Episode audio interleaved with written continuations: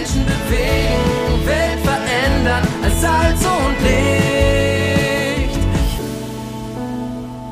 Move Audio, das Magazin der Allianzmission zum Hören.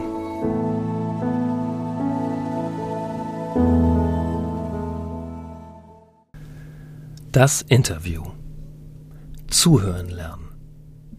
Christliche Mission und Kolonialisierung haben eine schmerzhafte Geschichte.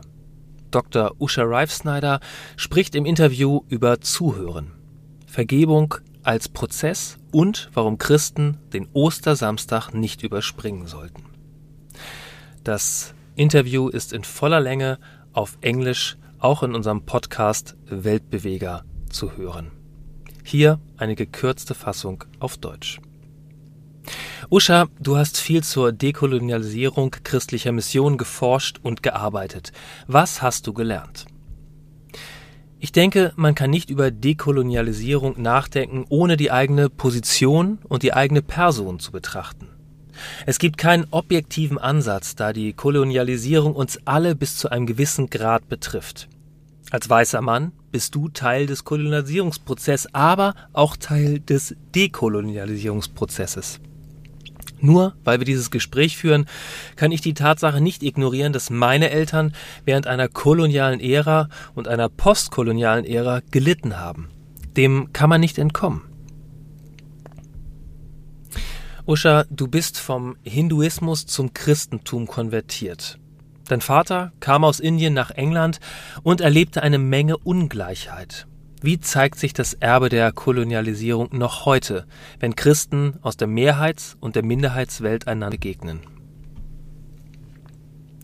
Ich bin mit einem weißen Mann verheiratet.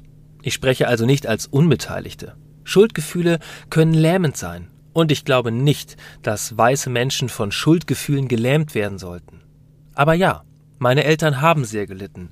Und als Kinder haben wir gespürt, dass es in unserer Gesellschaft und vor Gott anscheinend viel wertvoller ist, weiß zu sein als braun. Eine meiner frühesten Erinnerungen daran, wie ich die Grenzen des Braun- und Indischseins gespürt habe, war, als ich etwa zehn Jahre alt war. Ich war in der Grundschule in England.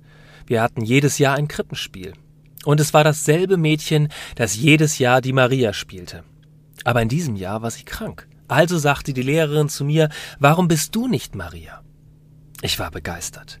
Ich stellte mir vor, wie ich ein blaues Tuch tragend und das Plastik-Jesuskind haltend langsam über die Bühne schreiten würde. Das würde der Höhepunkt meiner Grundschulkarriere sein. An dem Tag, an dem das Stück aufgeführt wurde, kam meine Mutter mit mir zur Schule. Und als ich gerade auf die Bühne gehen wollte, sah ich es.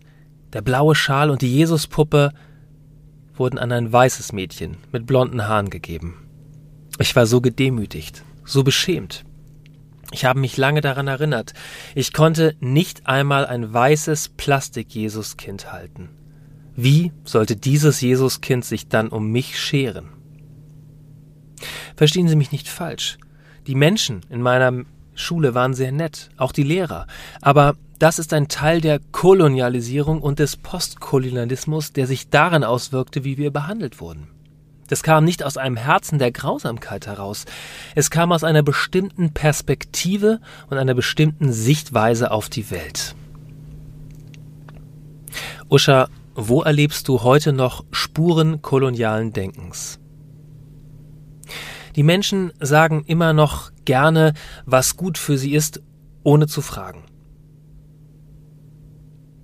Die Menschen sagen anderen immer noch gerne, was gut für sie ist, ohne sie zu fragen.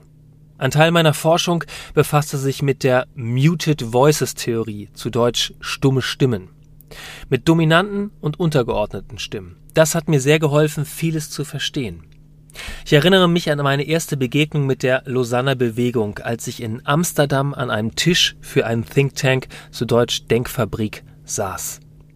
Die Leute sagten, ich spreche für die arabischen Christen in Europa und ich spreche für die Inder. Und ich sagte, nun, eigentlich kann ich für mich selbst sprechen. Ich brauche sie nicht, um mir eine Stimme zu geben, denn ich habe schon eine Stimme. Im Englischen haben wir diesen Ausdruck, jemanden eine Stimme geben. Meine Frage ist, wenn Sie mir eine Stimme geben, wer gibt Ihnen Ihre? Wenn Sie darüber nachdenken, beginnen Sie zu begreifen, wie Sie Menschen unbewusst in eine Hierarchie des Christentums einordnen. Wir sagen zwar, dass das Christentum nicht weiß oder englisch oder deutsch ist, aber die Art und Weise, wie wir uns verhalten, widerspricht dem, was wir zu glauben behaupten. Usha, welche Schritte braucht es, damit Versöhnung geschehen und die koloniale Vergangenheit weniger hinderlich für Mission heute werden kann? Manche Leute sagen, es ist an der Zeit, dass die Weißen den Mund halten und nie widersprechen. Und ich habe auch Weiße sagen hören, es ist alles unter dem Kreuz, es ist vergeben. Solche Aussagen kommen aus dem Wunsch heraus, weiterzumachen und die Dinge jetzt auf eine bessere Art zu tun. Ich denke, dass wir als evangelische Christen dazu neigen, nach dem, was am Karfreitag geschah, als Jesus am Kreuz hing, allzu schnell zum Morgen des Ostersonntags zu springen. Aber es gibt eine Zeit im Grab. Und während dieser Zeit wissen wir nicht genau, was Jesus getan hat. Er hätte einfach vom Kreuz springen und sagen können, seht, ich lebe. Ich denke, manchmal müssen wir Zeit an den schmerzhaften Orten des Unbekannten verbringen. Oft wollen wir als Christen nicht die Zeit mit dem schmerzhaften Teil des Prozesses verbringen. Aber in der Bibel steht so viel mehr über Leiden und Klagen, Schmerz und Kummer. Ich würde also damit beginnen, den weißen Menschen in diesen Situationen zu sagen, hört euch unseren Schmerz an. Sprecht euch nicht sofort von der Schuld frei. Nehmt euch Zeit, um euch meine Geschichten anzuhören. Denn ihr müsst sie euch immer und immer wieder anhören, denn die Veränderung wird lange dauern. Ehrt mich genug, um meinen Schmerz mit mir auszuhalten. Usha, wo erlebst du das bereits? Ich würde sagen, dass dies vor allem zwischen der Diaspora-Christen und den Menschen der Mehrheitsgesellschaft geschieht. Ich war auf einer Konferenz und eine junge Frau sagte, das ist typisch für Konferenzen. Wir teilen unsere Präsentationen als Menschen der Mehrheitswelt, aber in Wirklichkeit sitzen wir erst danach zusammen und sprechen über das, was wir in letzter Zeit erlebt haben und über den Schmerz, den wir erlitten haben. Es hilft, in solchen Räumen zu sein. Du bist eine von zwei Regionalleitenden der Lausanner Bewegung in Europa. Wie kann dieses Netzwerk die Versöhnung fördern? Jim Memory und ich haben die Rolle der Regionaldirektoren übernommen. Es gibt keine Hierarchie zwischen uns. Wir sind beide Regionaldirektoren und teilen uns die Rolle. Man könnte sagen, wir sind beide Batman, nicht Batman und Robin. Denn ich kann Dinge sehen, die er nicht sehen kann, und er kann Dinge sehen, die ich nicht sehen kann. Als wir mit dieser Aufgabe begannen, nahmen wir Kontakt zu den 40 Ländern auf, die in der Region von Lausanne Europa liegen. Wir haben mit jedem einzelnen Land telefoniert und mit jedem evangelischen oder protestantischen Christen gesprochen, der mit uns sprechen wollte. Wir baten sie, uns etwas zu berichten, das gut ist und etwas, das schwierig ist.